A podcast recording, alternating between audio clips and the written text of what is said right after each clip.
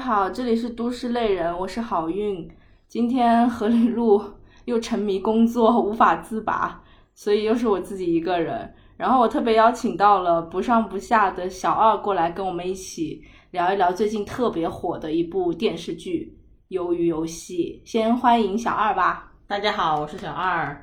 又来了。哎，我是不是来过？没有来过，我来过吧？我来过你那儿。哦哦，那就还你一次。以后还有机会可以多来。相信很多人也发现了这部电视剧。最近非常的火，就是频繁的登上热搜。然后经过一个国庆假期，我跟那个小二我们都看了这部电视剧，然后呢都非常喜欢。然后加上它最近的热度，所以我们特别想呃在今天跟大家分享一下我们对这部剧的一些呃观后感，以及呃这个剧背后的那个制作团队。奈飞以及他在进军韩国背后的一个整个的产业的情况吧。首先问一下小二，你当时为什么会看这部电视剧呢？因为我是追剧第一线的达人，就是只要一个特别火的节目或者是电视剧出来，我都会第一时间看的。因为这个，这个是因为他在那个预告片的时候就已经很火了。就很一一两个月之前就出了预告片，然后因为呃我们做综艺节目的嘛，我是做综艺节目的，其实很多时候也需要从一些电视剧里面获取灵感。就比如说韩国那个《游戏的法则》那个节目，其实就是从日本的呃欺诈游戏来的，所以当时我也是想看看我们可不可以从这种很新颖的一些形式里面去获得一些灵感，所以他当时。刚上线的时候，我记得我第二天就看了。我看的时候，全网都还没有什么评论，就因为奈飞反正都是一次性出完嘛，一次性出完，我当天晚上回家就把资源找到了，然后就看了两看，开始看，然后当时就准备说，哎，看个一两集就就差不多了吧。结果就是因为他的那个节奏和悬念制造的太好了，欲罢不能，一发不可收拾，我就一次性就把这一个九集全部看完了。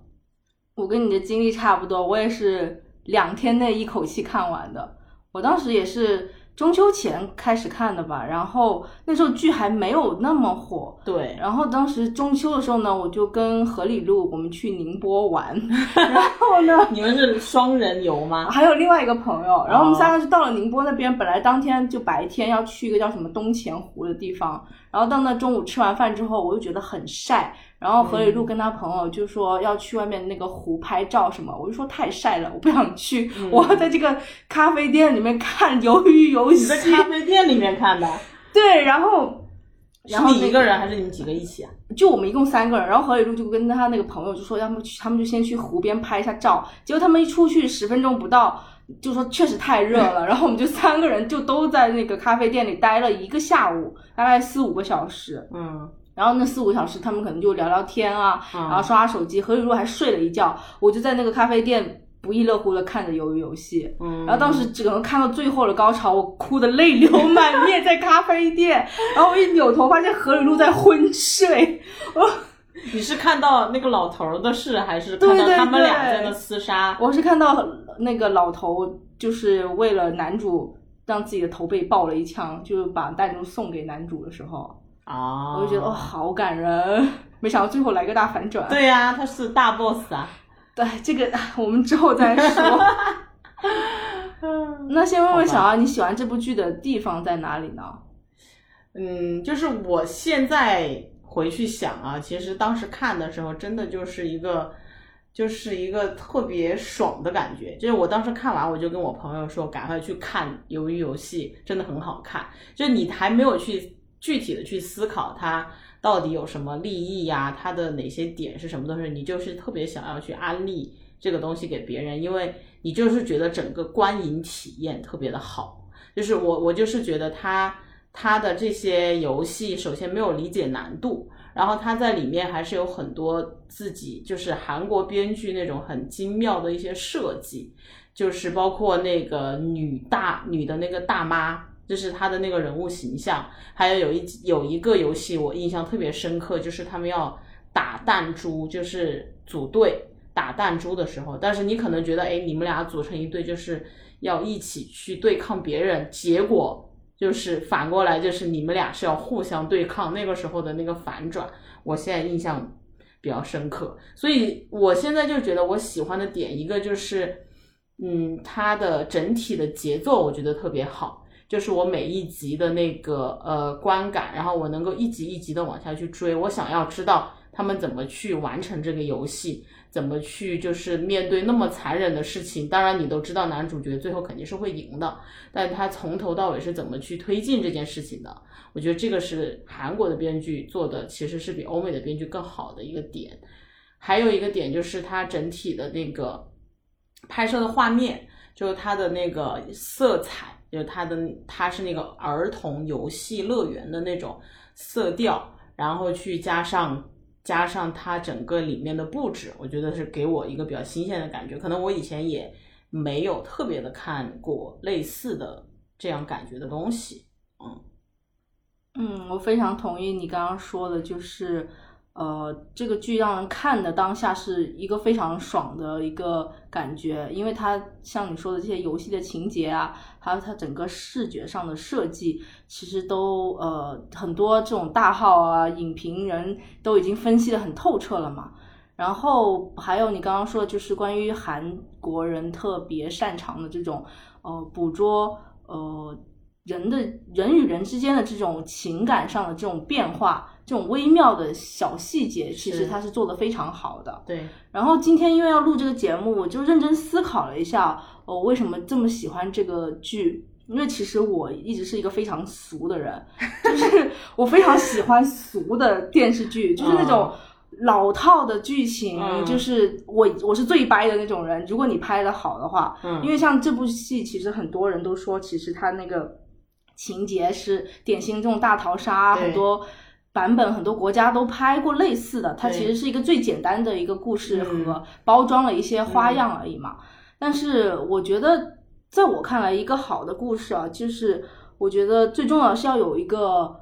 我我称它为开关的东西，嗯，就是我认真想了一下，就每次我比如说我要给你推荐一个嗯电影或者一个剧，比如说我去年看的一个电影，我可能会想不起来这个电影或者这个剧它到底讲了什么，嗯，就你问我这么好看，我要跟你讲它到底讲了什么时候，我其实是忘记了的，嗯，但是我只记得是这个剧可能它某一个。情节或者是某一个人物做了某一个事情，嗯，当下所产生的那种强烈的情绪，嗯，可能就按到了我的那个开关，嗯、然后我就会一直记得我看这部剧的那个感觉，所以我就会到处跟别人推荐。但是因为反过来问我说，呃，这到底是讲了个什么？当然，除了像游游戏这种这么简单的故事之外，嗯、像很多电影，我一下是讲不起来嗯那个故事的情节的。嗯，所以我觉得他是，特别是韩国人特别擅长做这种开关。嗯，就是他在。很容易理解的俗套的剧情里面，融入了一些给给了你非常细致的一些体验。对那一击，嗯、然后我只要觉得那一击做好，就可能那一点点，就虽然只是非常很巧妙，嗯、然后你就一直记得那一点，你就觉得这个故事就代表这一点，嗯、代表这个开关。嗯、那他再熟的这个故事。我觉得都是 OK 的，嗯，所以你觉得这个剧的开关是那个人物之间的关系嘛？对，就比如说刚刚我们说的那个老爷爷把弹弹珠，嗯呃，给给男主角的时候，这个其实也很俗套了，因为其实从一开始，这个男主就是他要选人的时候，嗯，就是大家都说要找一个年轻力壮的人嘛，嗯、我就知道这个男主一定会选这个老头，我也知道到时候一定会有一些意想不到的事情发生，你就知道他是怎么走的，但他在那里到了那个点的时候，他还是做的非常好，我就很买他的他还是把那个悬念铺到了最高处，才揭晓这件事情。对，嗯，然后包括男二，大家都说其实男二的人设比男一做的好嘛，嗯。其实男二也是，也不是大家都说了，就是我刚才说了一下。没有，我看豆瓣上很多人也都说，还不如让男二拿了那个奖金，就男一可能会有点烦。我看有豆瓣有人这样说，嗯嗯嗯嗯。但是我觉得男二也是个从头到尾你也可以猜到的人物啊。就一开始第一集，他就是那个，就是大家口街坊口中说啊、呃，成绩很好隔壁家的小孩，对，然后读了高等的学院。嗯、但是我就猜到这个男主一旦去那个游戏，一定会碰到男二，嗯，就是一定要有这样的反差。然后他还一定会就是在游戏里面比他更幸运。就是男主就是一个我们传统认为的这种失败者，但他在这个游戏里又是有一种莫名的这种正义感。然后男二一定要有一个是这种反差，然后有心机啊，或者是有更多深层的想法的人。对，就是他表面上看起来是一个很完美的人，嗯但他内心是无比的焦虑也好，阴暗的一样的人设。这个人设也是比较典型的，就是韩剧非常会设计这种老套，但是又让你买账一步步走 走下去，啊然后他就走到尽头的时候，他一定会把这个情绪推到最高。对，然后才把那个点给你找出来。对，然后整个嗯人物的那个弧光就非常好，然后我的开关就找到了。你的开关是男二啊，男二其实男二也有，就最后他说就是你要一定要把那个钱。带给我妈妈。对，这这种也是。是每一击一击又一击，就是击到你的最深处。那你应该说最最激的应该是最后他把那个钱就给了他的妈妈和那个女女孩子的弟弟这。个电视剧不可能拍一个他拿的很多钱，然后天天享乐，对不对？肯定不是这样的。其实他最后这个行为还是很合理的，因为人真的经历过那样的事情之后，可能钱真的就对他来说嗯不是很重要的一件事情，因为他妈妈也死掉了，就他又没有别的人可牵挂了。可能他女儿是前妻吧，嗯，但是女儿的前妻不是已经搬到美国去了吗？对，他最后还是想要去登上那个飞机，但那个红头发我真的不知道 为什么要染红头发？是他想要变化自己的而且形跟就是跟李正宰本人也非常的不不搭，对，很不，搭。就很诡异。嗯，是的。而且这个剧宣发的时候拿那个孔佑出来当噱头，结果孔佑就出现了几分钟。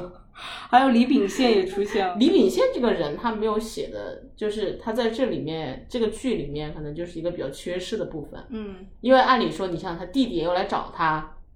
然后他又是以前的冠军，对吧？然后他为什么又变成了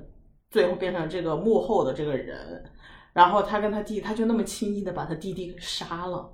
我觉得如果这条线他想展开的话，他其实可以拍第二季，专门拍他们两个这对，所以我当时就在想，是不是第二季？因为他最后的结尾其实也是给第二季留了个影子嘛，就是他不去飞不去坐飞机了，要往回走了。但是我最近看采访，导演就是说他好像没有没有想过要拍第二季的事情。其实蛮适合拍那个警察跟他哥哥那条故事的。但是警察已经死掉了呀，你就已经知道他的结局了，他也不可能像超级英雄那样又复活。就假死啊，就是掉下河，然后再救回来。就飘飘飘飘到一个那种被渔民给救起来的那种剧情。对，因为那个演警察的人，我看了很多新闻，也是因为演了这部剧，就是一下子粉丝火了呀，人气他们所有人都火了。演警察那个人是演昆池岩的那个小哥，嗯，你你看过昆池岩吗？我看了前面一点点，他就是昆池岩那个男一号。哦，嗯因为女主就是那个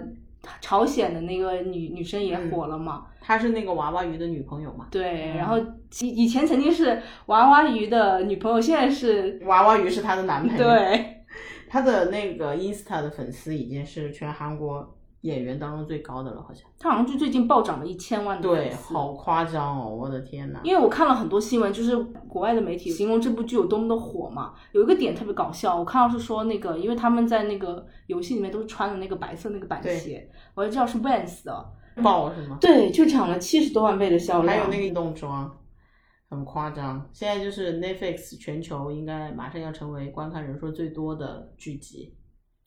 因为就是全球每个国家都到第一了，就是所有的国家，只有 Netflix 落地的国家。对我有看到有说。因为就像我们优爱腾一样，会记录那个一个作品的那个用户看的前两分钟那个嘛。然后我看到一个报道说，已经要破纪录了。这个这个剧看嗯前两分钟的那个用户数量，对对对，只要你打开看，你就一定会看下去的。对你就会看下去，没有办法，就是他就感觉是他已经抓到了你的那个你的情绪的起伏的那个非常非常明确的一个节点。对，在什么时候应该给你一点什么东西，在什么时候应该给你一点的。虽然说很多人就是还对这部剧还是有很多诟病啊，但是我是就像我刚刚说，我是一个很俗的人，我对这种俗剧，而且全部踩到痛点和痒点的剧，我是百分百十颗星的。嗯但是我知道那个小二，你对这个剧是有一些觉得可以改进的地方，对不对？改进说不上吧，反正最近因为也是他呃讨论比较多嘛，好多公众号啊，包括播客也很多都在评论这部剧嘛，就是说，特别是拿它跟之前的同类型的一些剧做对比，嗯日本也出过很多嘛，《大逃杀》呀，《弥留之际的爱丽丝》呀，包括反转那部分也很像是那个《电锯惊魂》，就是他最后那个 boss，、就是他最开始的那个老头儿。嗯。其实我看那个剧的时候，因为我在人人视频上看的，所以他我打开了弹幕，然后第一集那个老头出现的时候，就有人在弹幕说这个老头肯定是最后的 boss，嗯，第一集就被剧透了，因为他是零零一号，哦。嗯，然后他是第一个在这个游戏里的人，又是那样的一个形象。我不知道，我当时也没有说到底信不信这个，因为那个人也是说，他说我猜这个一定是最后的 boss，哦就有很多人在猜，所以我觉得肯定有很多类似剧集观影过的人，他是对他肯定是有更多的苛责的。就就是比如说说像动这种淘沙的剧情很多嘛，大逃杀呀、欺诈游戏呀、爱丽丝啊，这些都是，还有你说的那个听要听神明的要听神明的话，对，这都是很类似的一些剧情。就是它，就像你说的，它的整个故事脉络是非常非常传统的。然后但但是在它的立意上面，它其实又没有做到像那些剧集那么的深刻。嗯啊、就是像《弥留之际的爱丽丝》呀，这些听神明的话呀，它更多其实是更会去反映日本的一些青少年，包括他们阶级分化之后的社会带来的，给到他们人底层人带来的压抑和引起他这个行为的一些前因后果，所以他可能会把整个社会的一些面给铺垫的更更多元、更立体。所以就难免去做对比，包括很多人不是说他哎呀抄袭啊、融梗啊这些，我我觉得这些就是呃，因为有前作在前面，然后这个剧情又是一个大家其实比较熟悉的一个套路，然后就难免就引起很多的非议。但是我个人来说的话，我觉得他他的有一个点就是我刚跟你讨论过，就是我觉得这个男主角的人设他有一点跳脱，就是他在他的这个游戏之外和在游戏之中有一点完全像两个人。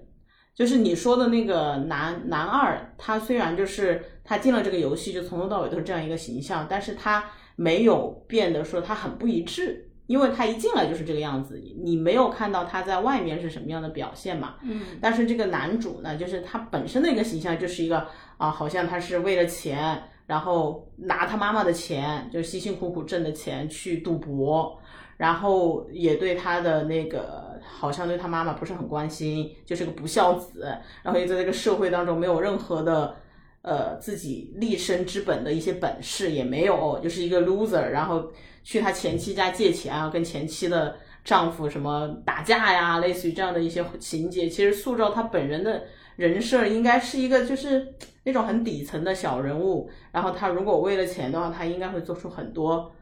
违背他做人的良心的一些事情，但他进了这个游戏之后，就变得是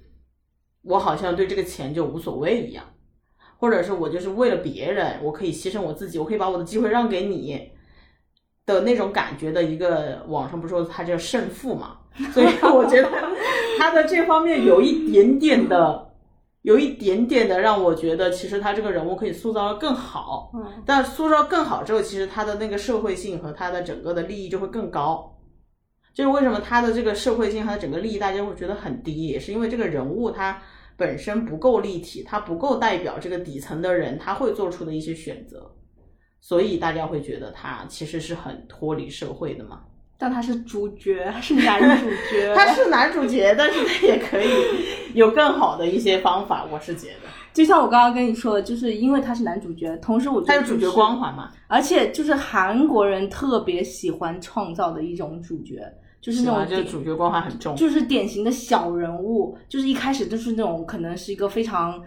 呃让普通人看起来就是那种无所事事或者是嗯一事无成的那种失败者，但是他在一些细节上，他会慢慢的铺陈开，让你觉得这个人是有可取之处的他，是有光环，他是有血有肉的一个人。是我觉得就韩国人就是特别喜欢，就是创造一个这样的男主，然后再来一个看上去很好的人，但是其实又是一个慢慢铺陈开来，是一个有更多故事的人的一个男二，或者是就是配角，然后形成一个对比。嗯嗯嗯，他其实就是通过这样的一个处理，我觉得就是慢慢的去展现，在一些极端情况下，比如说就是这种游游戏里面，然后展现人与人关系可能会因为这个极致的条件会变得更加脆弱，嗯或者说形成质的飞跃。比如说像那两个女生，其实会受到很多人的喜欢嘛，她们其实什么也没做，就是玩了一次游戏而已，但你就会觉得啊，这两个人，你懂吗？不一样，升华了，对，升华了关系上是有一个质的飞跃。他们俩也太百合了吧？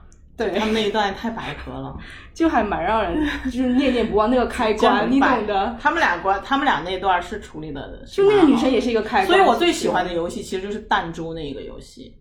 就是从他刚开始说你们要两个人组队，嗯，带到最后说其实你们俩是必须死一个，当时给大家带来的那种冲击，还有就是那个女的不是她最后落单了吗？嗯，本来都以为她要死掉了，结果就是她就直接晋级，所以就是布满开关，让就是让你就是让你有一些，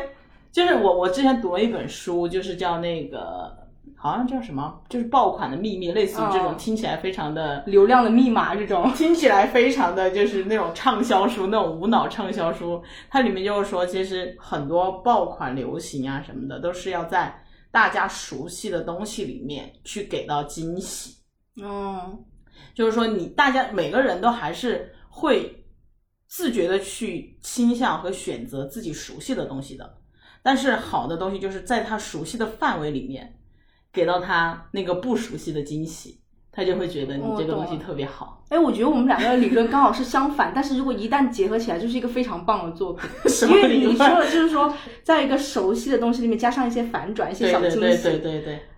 这不跟你说的一样？然后我刚刚说的那个开关，就是指，比如他在一个很高设定的一个情况下，加入一些最能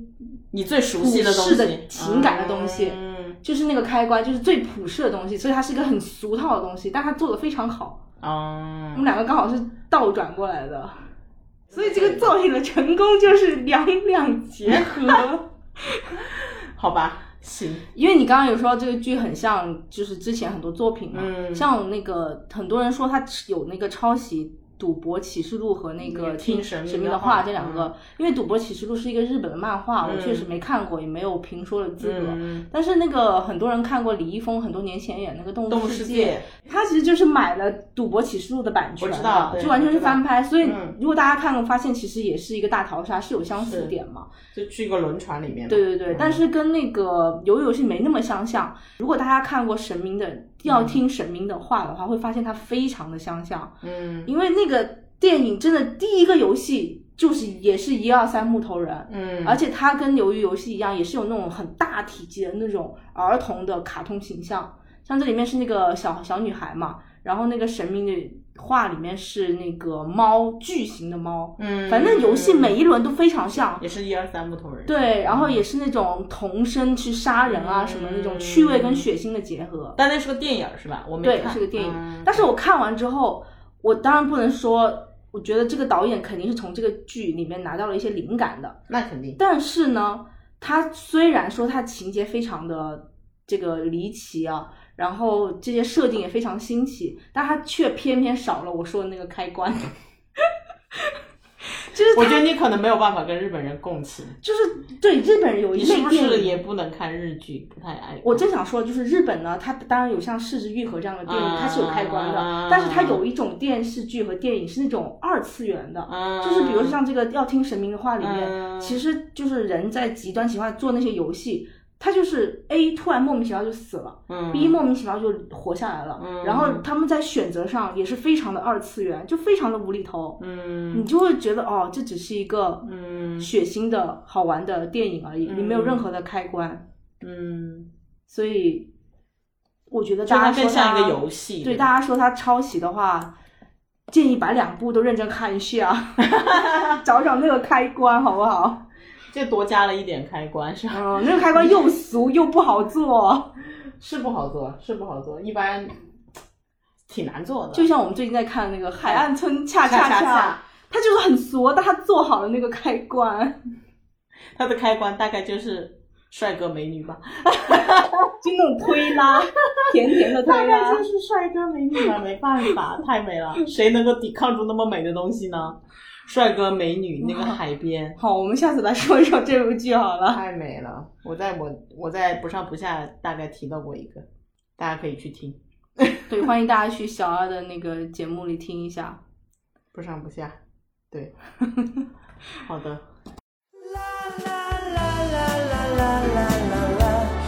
然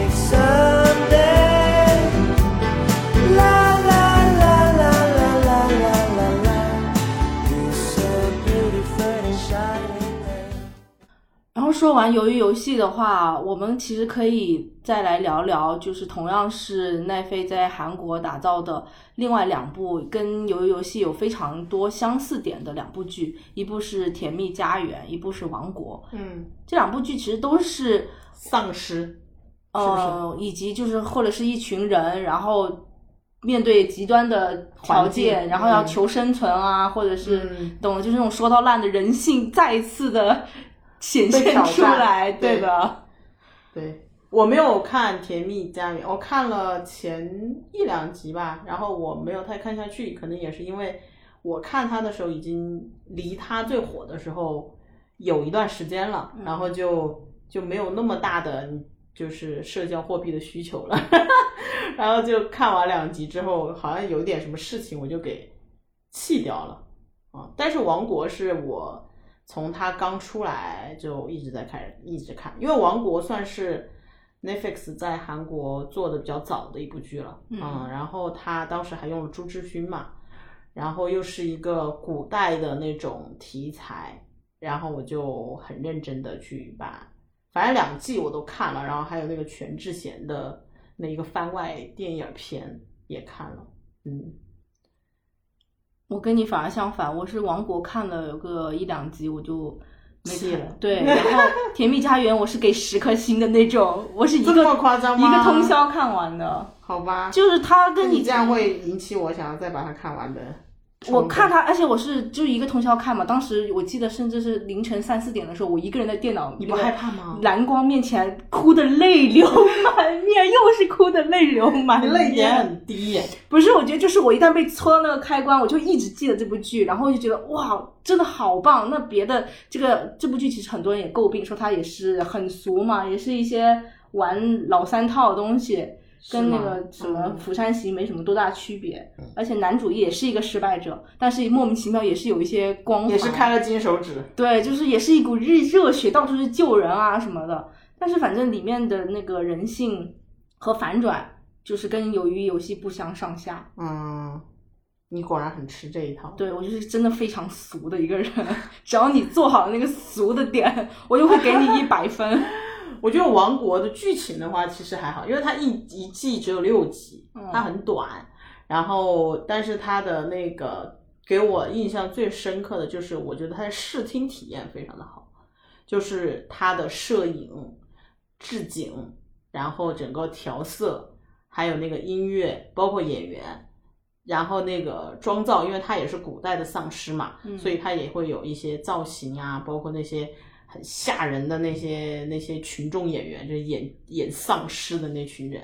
我就觉得那个都做的特别好。当时就是有我就就截图做那个他的那个布景啊，包括那个女的，就是他那个王后坐在那个宫殿里面，然后从上面俯拍有一个镜头，我就一现在都记得很深刻。我就觉得那个镜头真的是做的特别特别好，就是他的摄影师的那个怎么去捕捉这些人的那些镜头，我觉得特别美，就是它有一种那种暴力的美。你说的我又想再去看了，因为其实我很喜欢看丧尸片，尤其是韩国人拍的丧尸片。因为他就在丧尸又在古代嘛，而且他那个丧尸不是像现代那种走得很慢的哦，嗯他就跑起来的那种，对对对，很快的那种评论说是史上跑得最最快的的丧尸，尸，真的是，而且他们就是一一堆人，你看他那个朱志勋演的那个主角嘛，他就带了几个人，然后是去阻拦这些丧尸的时候，还是很刺激的，我就觉得那个时候很刺激，而且他的那个剧情里面，他的有一个女主角，最后也是，反正就是很狠，就把他父母都杀掉了那种的。然后他第二季的时候，我记得有一个镜头就是，呃，朱志勋演的那个王子，他已经我都不记得他当没当皇帝了，反正就是他身边一个最好的一个侍卫，就是他的亲信，是因为被人家陷害了，因为去绑架了他亲信的老婆，然后最后他不得不就是反正有一些事情嘛，就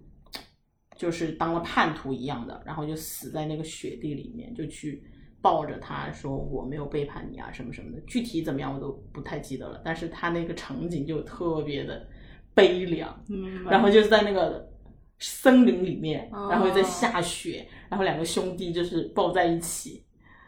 哭，但说句实话，我觉得这部剧沉也沉在它的题材，败也有一点，我在我这里败啊，嗯。也是败在他就是他这个题材是古装的。啊。因为其实当时很多人说啊，古装丧尸真的很新奇的一个组合，是啊。很多人会觉得是一个大胆的尝试要去看嘛。对啊，但是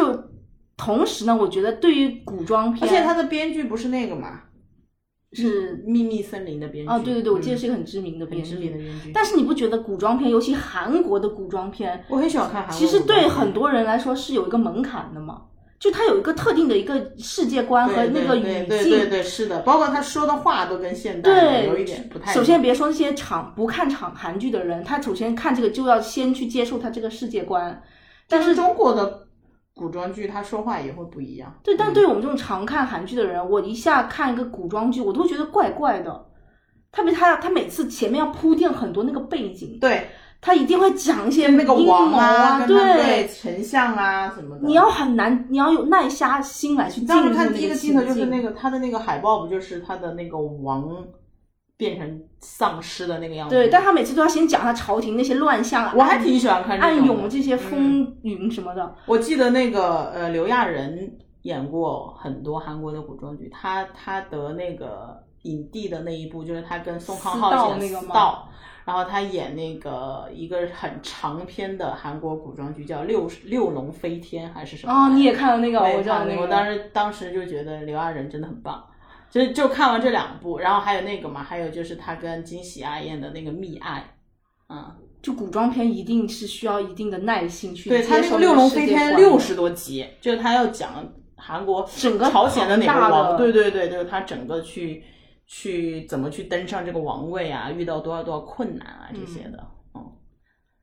还是挺喜欢看。而且韩国很喜欢拍古装偶像剧，就跟中国一样拍古偶，就什么拥抱太阳的月亮啊这种，当时收视率百分之四十多，对，那个是爆火，如果用韩国人的话来说，就是那是一个世纪级的。全民对全民的电视剧，对。那我们说完了刚刚那两部剧之外，我们其实最近我跟小二也看了一部，也是奈飞做的一个剧，啊，叫《逃兵追击令》，那个 DP，嗯，丁海寅演的，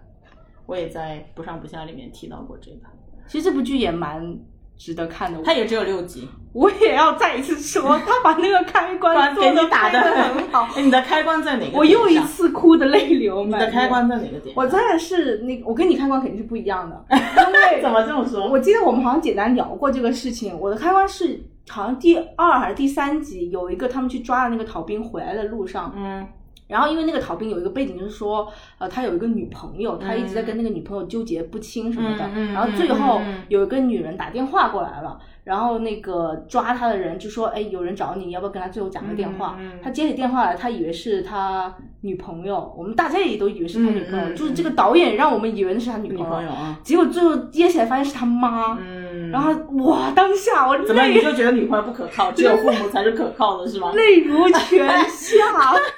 你的点真的 真的泪如泉下，就是因为那个妈从头到尾没有出现过。好像就不不爱这个儿子一样。对对对对对，然后嗯但是一直在讲那个女朋友的纠葛，嗯然后最后他被抓了之后，在车上的时候，一个电话打起来，结果是他妈，嗯然后其实这个电话就咔的一下就挂了，嗯只说了一个妈，然后就没了。嗯，哇，给你两个开关开到了最深处。我的天哪！好了，现在讲讲你的开关。我的开关是到后面了，嗯就是他那个一直被霸凌的那个戴眼镜的那个，他叫啥我都忘了，那个男的。哦，对，我们要不要先给观众、先给听众介绍一下这个电视剧是讲什么的？这电视剧就是讲韩国那个军队里面，因为大家知道韩国是义务兵，就是嗯每一个韩国男的到呃二十二十岁到，他必须要在三十岁之前去从军当兵，然后要当到两年，就二十个月左右才能退伍，所以这是他们韩国成年男性必经的一件事情。所以他们在韩国的时候，因为我以前在韩国待过两年嘛，就是所有你会发现大学里面的跟你同级的男生都会比你大，因为他们都是去了军队以后再回来的。他们不可以大学毕业再当基本上很多呃，除非那些艺人，你都知道他们是很晚。对普通的人来说，他们还是会在大学去当，因为你如果毕业之后再去当，你回来之后再去就业，其实会更难。就脱轨了，就脱对，你就就一般上他们到大二或者大三就会休学，然后去当兵，回来之后再练练练两年学，然后再去就业这样子的一个过程。所以你会发现那些男生都会比比你大一些啊、嗯。所以为什么他们那些男生会比较照顾那些女生，也是因为他们一个是他们的年龄可能会比你大一点，本来韩国就是有这种年龄的尊敬啊什么的嘛。第二，他们又是因为他们当完兵回来，可能更有男子气一点吧。嗯我我觉得啊，明白了。所以这个剧就是讲在他们那些部队里面发生的很多阴暗的事情，就是有很多什么欺凌啊、贪污啊、腐败，就在韩国的那些呃社会新闻里面都屡见不鲜的。然后，因为这个好像大家其实都对这个韩国的义务兵制度都挺，就是挺怎么说呢？就韩国人还是觉得不知道这个东西到底应不应该存在，是有争议的有争议的。对，因为你说不存在吧也不行，就是你你现在就跟朝鲜就是一个在打仗的状态，他们只是休战而已，所以你你去去去当兵了吧？就其实对所有韩国男性来说，确实对他们的职业生涯，包括很多人生的事情，都是一个很大很大的一个一个切断和影响。所以他就是这这部剧呢，就基于这样的一个现实啦，然后去挖了这个题材，就是他们这个逃兵追击令，就是因为他们有很多韩国那种年轻小伙子嘛，在部队里面受不了，要么就是因为啊爱情啊，要么是因为在部队里面被人欺负啊，特别是被你的前辈，然后他们就要逃出去，然后他们里面就有一个组织，就叫那个 DP 这个组织，专门捉专门去捉这些逃兵的。然后这里面有两个主角，就是丁海寅和另外一个主角，他们就是专门去负责去把这些逃兵给抓回来的。然后就大概就讲了他们怎么去抓这些人的一些事情。所以后来讲回我的开关就是，他最开始不是有个男的嘛，戴眼镜儿画画漫画那个，对。就是看起来就是一个特别温柔，对人都特别好的一个，但是他可能也是因为这样，他整个人显得很胆小，有点很宅那种，因为他是画漫画的，就很二次元那种感觉的，嗯。又戴一个眼镜，看起来就很好被欺负。嗯。虽然他的个头还挺高的，但他性格肯定不是那种很外放的那种，嗯。他就在那个部队里面各种被欺负，从头到尾都被欺负。后来最欺负他那个人就出去了嘛，然后他就要去找那个人，他就逃走，说我一定要找到他，我就要问他为什么要欺负我，就为什么要霸凌我？我只是想问他你为什么？你为什么？他最后就一直问那个人你为什么？而且他唯一的目的就是要让那个人感受到他的害怕。就是你也怕我，对，他说我我也不是想要杀你或者怎么样，因为他是一个他是一个人人是一个善良的人。然后最后我发现他就是在那个铁轨上，他把那个人抓到那个铁轨上，拿着枪指着他的时候，那个人不就跟他说，他说你不要这样做，你这样做也改变不了什么的时候，他就说，那总有人要做点什么，这件事情才会被人看到嘛，所以他就自杀了。他就没有杀那个人，但是他自杀了。我当时我看到那里的时候，就是哭到不行。你也开关了。就那个人的故事，我就觉得他好，哎，就是他又是很可怜，但是他最后处理他这个人物就是非常的，就是这个人物就会很立体，给你留下很深刻的印象，因为他做的所有的选择都是因为他是一个很善良的人。这就是我说，你做了很多年之后，你可能忘记了这个整个六集的故事讲了什么我就记得他是这个人物，记得这个铁轨，记得这个，他最后拿枪指着他的头，然后，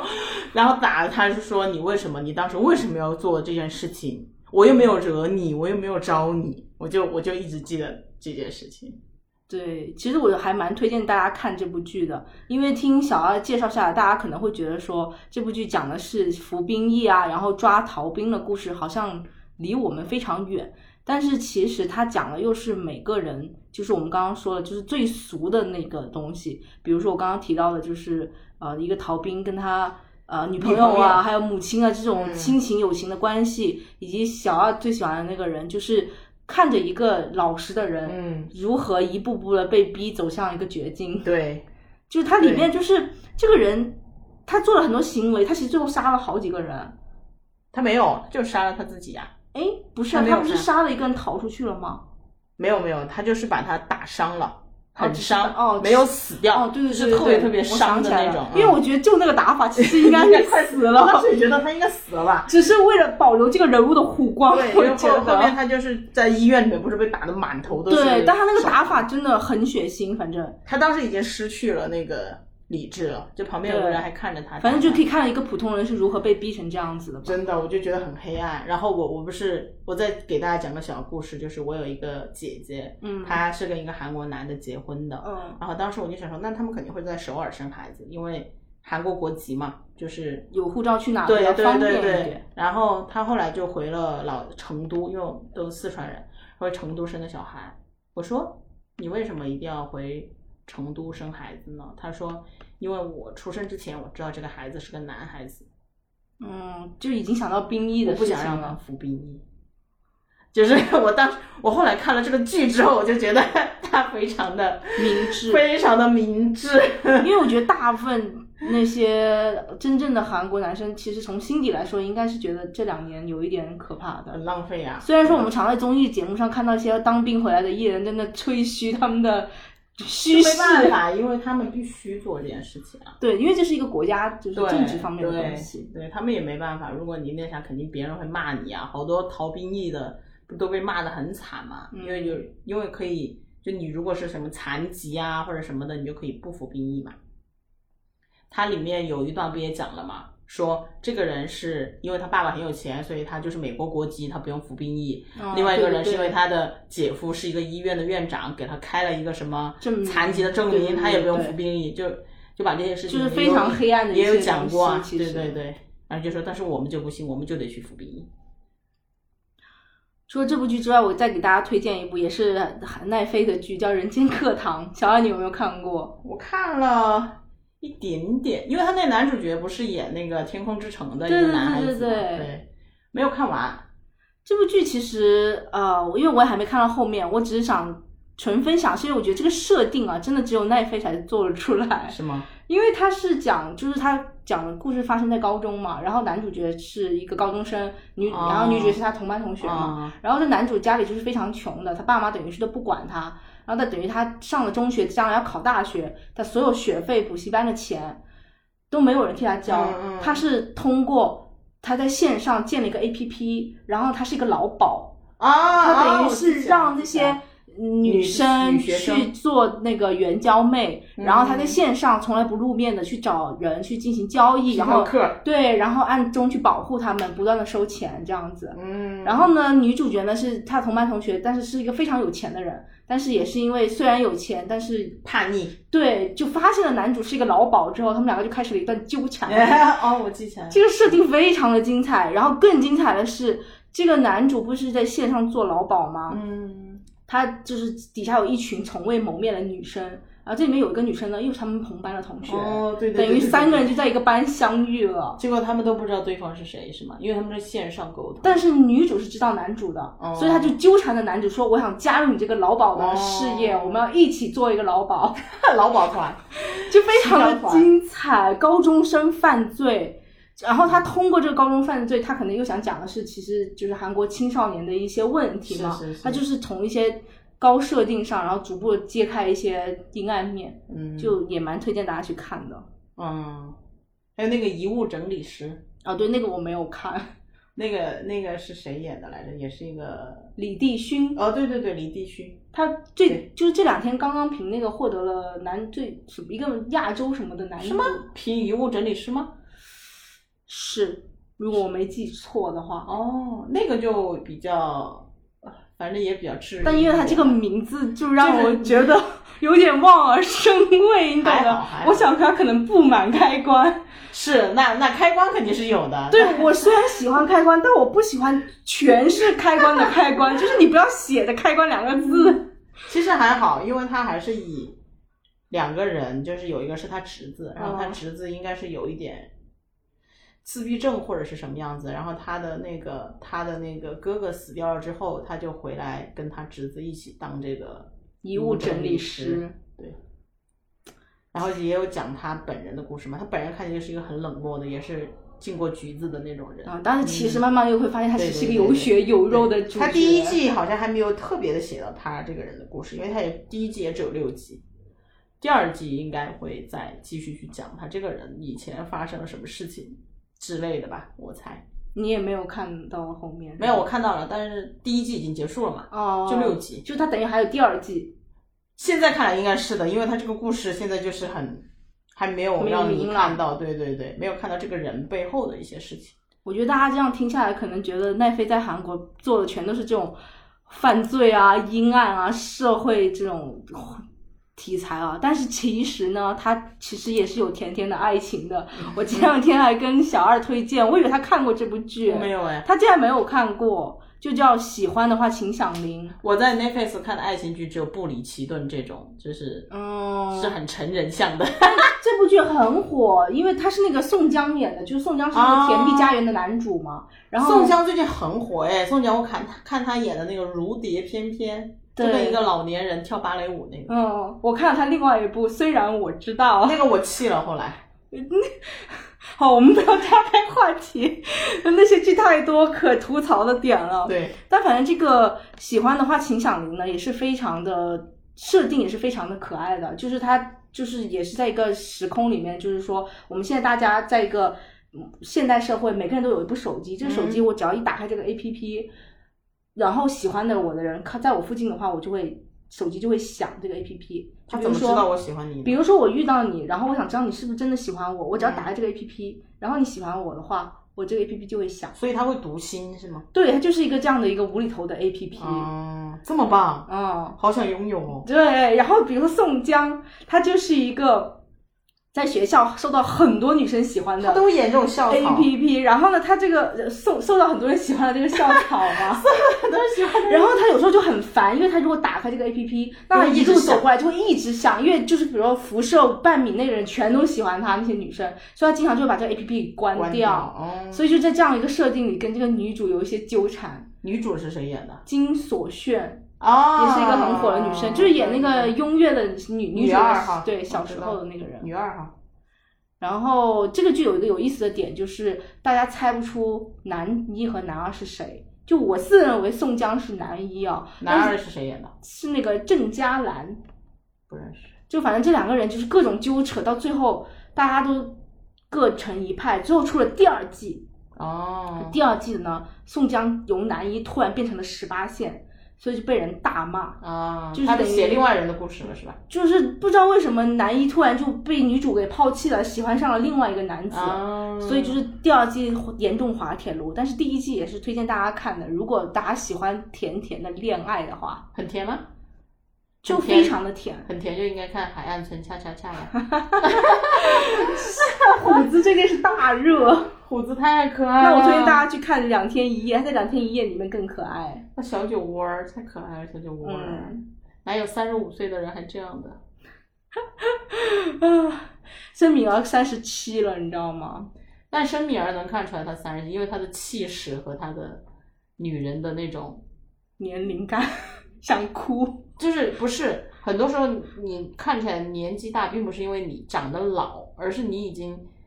对这个社会有一定的认知了，就你不会表现的很很抓马，或者是很嗯天真烂漫，因为你已经知道这些事情是怎么样的。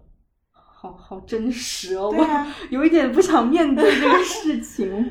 好，我们言归正传，因为刚刚也讲到了这么多我们看过了奈飞在韩国打造的一些电视剧嘛，然后想跟小二来聊一聊，就是奈飞在韩国这些年，因为他是一六年进军的韩国，一六年是吗？对，然后这些年可以说是像开了大炮一样啊，就是很猛啊，很猛的往前走。对，我最近看了一篇那个报道嘛，然后就说奈飞其实它在全球的这个呃进军的这个计划里，它特别擅长打造的一个作品就是这种啊悬疑类，然后是高概念设定，还有大尺度、快节奏。像我们刚刚说的这些片子，可能其实都是有这样的特征嘛。嗯呃，然后除了韩国地区之外，像很多，比如说像美国，像前段时间也很火的那个美剧叫叫什么来着？哦，《后羿弃兵》，不知道你有没有看后看羿？骑兵，对，对对对，也是就下棋的一个女主，也是非常爽，让人一口气看完的那种。嗯但是其实我觉得奈飞在韩国她做的作品，其实跟他传统在美国或一些别的地区做的这种呃高刺激、高高强度刺激的作品是有些不一样的。就还是回到我刚刚说的那个开关的事情，就 就我们刚刚说的，比如说鱿鱼游戏或者甜蜜家园啊，或者说什么 DP 逃逃兵令这种，嗯。除了这种悬疑、黑暗，还有这种爽、嗯。高高概念的设定之外，嗯。大胆，还有包括什么人间课堂这种青少年犯罪做一个老鸨之外，他在这样的设定之下，他其实还是讲那种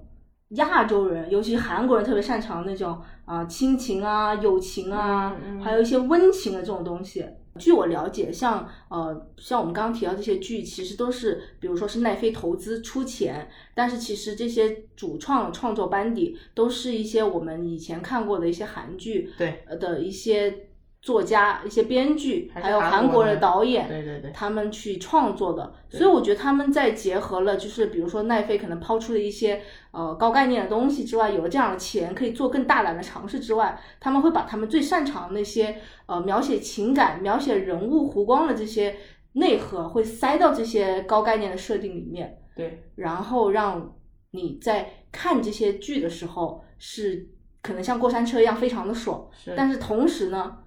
又会时不时的被这个开关打到，这就是我。你时不时被开关打到，对的。这个你这个开关你今天出现多少遍了？你自己想想因为看。我不知道怎么样形容它，我但是我觉得，我相信很多人都会有这种，就是比如说我很想跟你推荐一个电影，但你当我对方问你说，哎，这电影到底讲什么的时候，你会一下愣住，因为你只记得是你当时看电影的那个画面，情绪，对那个情绪，那个情绪一定是某一个人物或某一个情节在是。那一刻打到了你，是，对，嗯，因为之前其实最近，呃，因为韩国的娱乐产业一向是离我国比较近的，就是包括韩流、韩剧、韩影，其实都是让我们整个中国的一些娱乐圈和呃一些评论界吧，都其实有一种又爱又恨的感觉。嗯，就是你不可否认，他们在很多层层面做的比我们好的多得多，但是大家另一个层面又会觉得，就是从中国人骨子里的那种那种骄傲和自信，又觉得说，哎，韩国那么小一个国家，又在我们旁边，又在我们隔壁，对吧？就是其实他们很多地方也不如我们呀，就老抢我们的一些什么文化遗产呀，或者是呃，就是对对他们的一些感觉，其实是很很纠结的。就日本的话，大家都会觉得日本的文化确实是很好或者怎么样，因为日本它从经济上，从它整个国力上来说，还有就是日本整个文化的底蕴，大家是认可的。就是对，但是对韩国来说，大家就觉得你就是韩流嘛，你就是 K-pop 嘛。就去年《寄生虫》这种，大家也不会觉得你是一个特别优秀的艺术作品，嗯可能你是一个很成功的商业作品。所以其实最近关于这方面的讨论有很多，又因为由于游戏它相当于它称霸了既既他们得了奥斯卡最佳电影，继 BTS 得了 Billboard 第一，嗯啊，然后在电视剧方面也得到了一个好像全球已经顶级的一个认可，认可，对，就是 Net Netflix 所有国家的第一，以及可能很快就会成为观看数最多的一个剧集。所以最近就是关于这方面的讨论越来越多。我也听，我今天不是跟你分享那个文章里面有讲那个展开讲讲，嗯之前讲过，就是奈飞的一些剧集，它可能就是过于的在突出一些爽，因为它是一次性就放出来的。嗯，就所以它不会，它不会让像其他那种周播的剧，它其实会需要在每一集当中都有一个停顿的，嗯。就是因为我这一集看完之后，我我还要再等一个礼拜，我才能看到下一集，那我必须就是我这单集是一个很值得去回味，且我非常值得去等待下一集的这样一个故事，就是它单篇也要很精彩，但它同时又需要你去呃延迟满足，然后它它的整个剧集的编排，我觉得就会跟像 Netflix 或者是 Amazon 这种它同时放出来的就会有一点点不一样。然后，所以展开讲讲也说完，就过于的去追求这种爽，但是在爽之外，他能够去呃达到的艺术高度，或者是他能够留在观众心中，能够让他们去思考、去回味的一些呃艺术作品级别的东西其实是蛮少的。就我之前将看一些数据，就是在奈飞上面，它不是每周都会有一个一周呃热度榜嘛，嗯，然后我后来总结了一下，其实跟什么相关的东西都在最前面呢？就是跟性，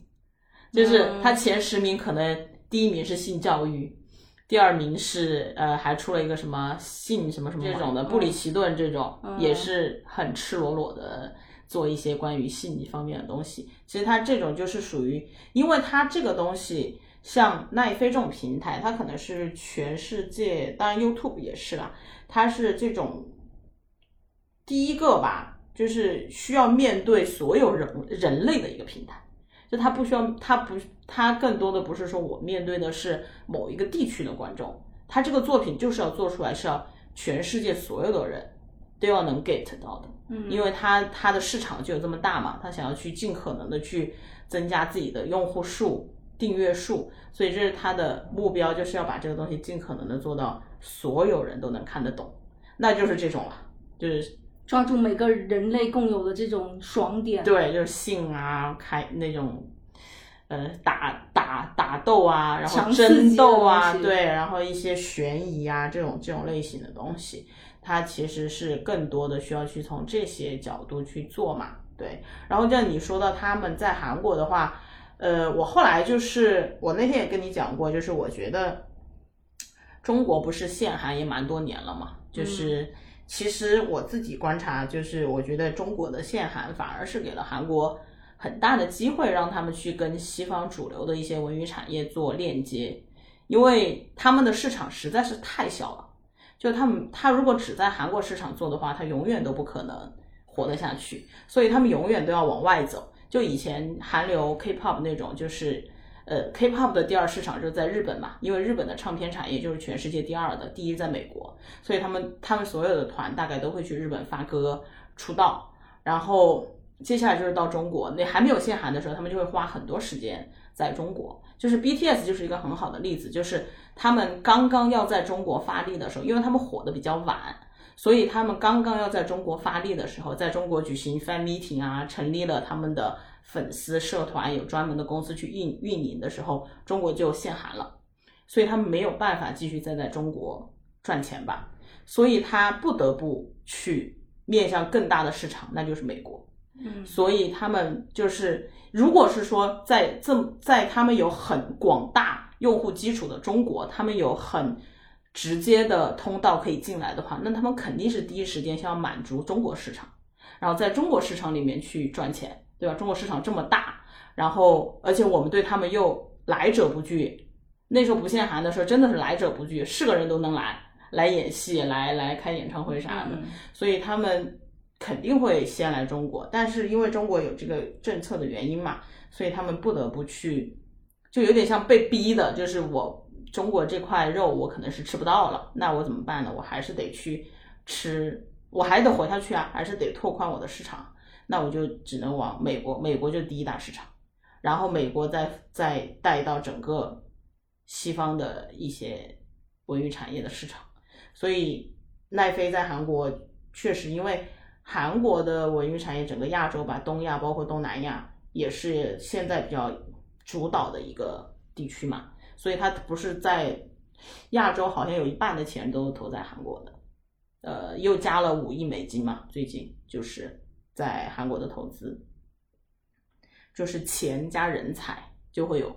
爆发力。我觉得你这个观察还蛮有趣的，因为我前两天听那个另外一个播客，就是那个东亚观察局，然后他有讲到，就是说韩国很多这种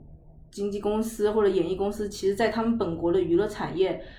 就算是火到了极致，对呀，也赚不了多少钱。他们是非常有瓶颈的，是的。他们大部分其实是靠外部的收入来反哺他们在娱乐，就是在国内的一些运营和不断的在国内再红了起来之后，再去外面去。韩国市场太小了，它那么小的市场，它有那么强的竞争，就就算还男团女团都不知道有几百个了，然后那么点人，那么小的一个地方。就没有办法，只能走出去。只能走出去。而且加上我自己个人观察，纯是我自己多年看韩剧和韩综的一些小小感觉，就是韩国这个韩国人这些这个民族确实很奇妙，他们有一个就是很强的，就是比如说，如果我获得了外部的认可，嗯或者特别是美国，对对对，美国的认可外外销转内销，他会自尊心非常的强大，是是是。他一定要去走到外面去，然后冲出他们本土，对。然后获得外部世界的一个认可，他们就会觉得非常牛逼，对，对。这是这个很很神奇的一个民族。对啊，中国也是啊，但中国可能现在好一点了，中国没有那么强烈的中国，现在已经就是觉得，呃，外部人对我的认可已经无所谓了，我觉得就快要无所谓。其实我觉得大部分中国人是一种小富即安的一个这样的一个性格，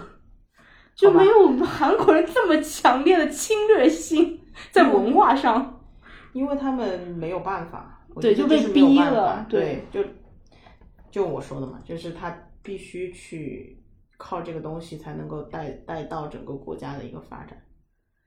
对，然后说到你刚刚说的，就是呃，这个奈飞在韩国带来的这个文化和经济上的这个改变啊，因为嗯。我也有做一些就是研究，我就看到一个报道说，就是奈飞其实这次投资这个鱿鱼游戏好像是花了人民币一点多亿的，哦，那很多了。对，然后嗯这些年，然后因为他是一六年进入韩国的嘛，嗯奈飞。才五年，他在韩国是创造了五兆六千亿的这个经济收益的，嗯我觉得这个应该是韩币吧。是韩币，对，这有点夸张了。以兆为单位的这种，就是 对，但是他为韩国劳动者提供了一万六千个劳动岗位，我觉得这个很牛逼。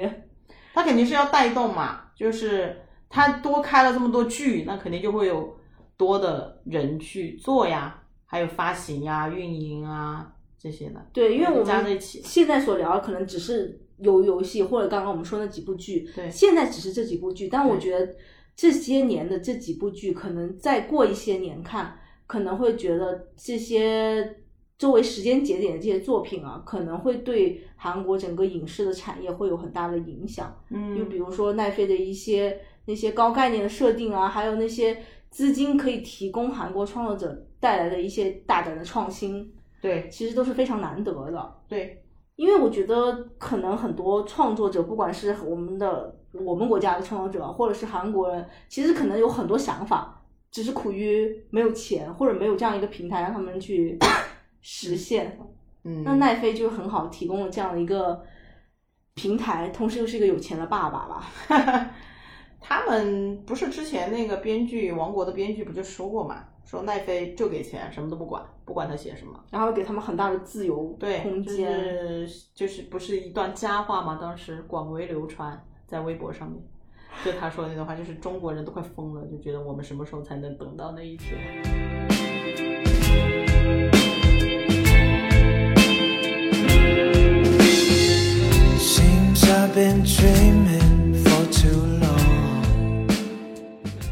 好，那今天我们就先聊到这。非常感谢小二来节目跟我们分享他对这个这些韩剧的一些谢谢，我是感想追剧小达人，可以对，因为我在节目里常常听他说自称是电视儿童，是的，其实我也是，我常常也是自以为就是用生命在看电视剧的。所以呢，还有综艺，对，希望之后还有机会再邀请小二来我们节目，多多跟大家分享一些谢谢大家，对他看的电视剧和电影，还有综艺他。看很多有的没有的东西。I get defensive and insecure. My own worst critic. Behind a closing door, I'm fragile. Infection, that's for sure. I burn myself down to the ground. Oh, can I ask of you to treat me so?